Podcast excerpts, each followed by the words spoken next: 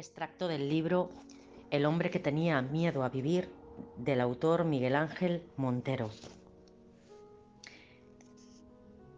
Eso es lo que ha sido todos estos años, un padre verdadero que me enseñó a valorar lo esencial, que los errores pueden ser tus mejores maestros si aprendes la lección, que la pérdida siempre es parcial y el éxito relativo, que hay momentos que no son solo momentos y si te los pierdes no regresan.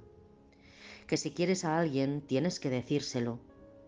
Que una meta, si realmente crees que es posible, la puedes conseguir. Que temer el avance del tiempo y a la vez malgastarlo es incongruente. Que la suerte no hay que esperarla, sino buscarla. Que vivir no es lo mismo que existir.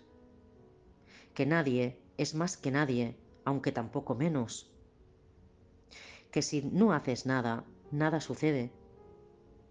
Que en la vida unas veces ocurre lo que quieres y otras veces lo que conviene.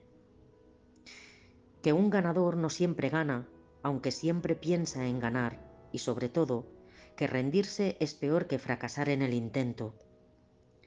También me enseñó a reprogramar mi mente, a vaciarla del estéril contenido acumulado y cambiar la forma de pensar pasado para evocar los buenos momentos, futuro para ilusionarte y presente para vivir, solía decirme.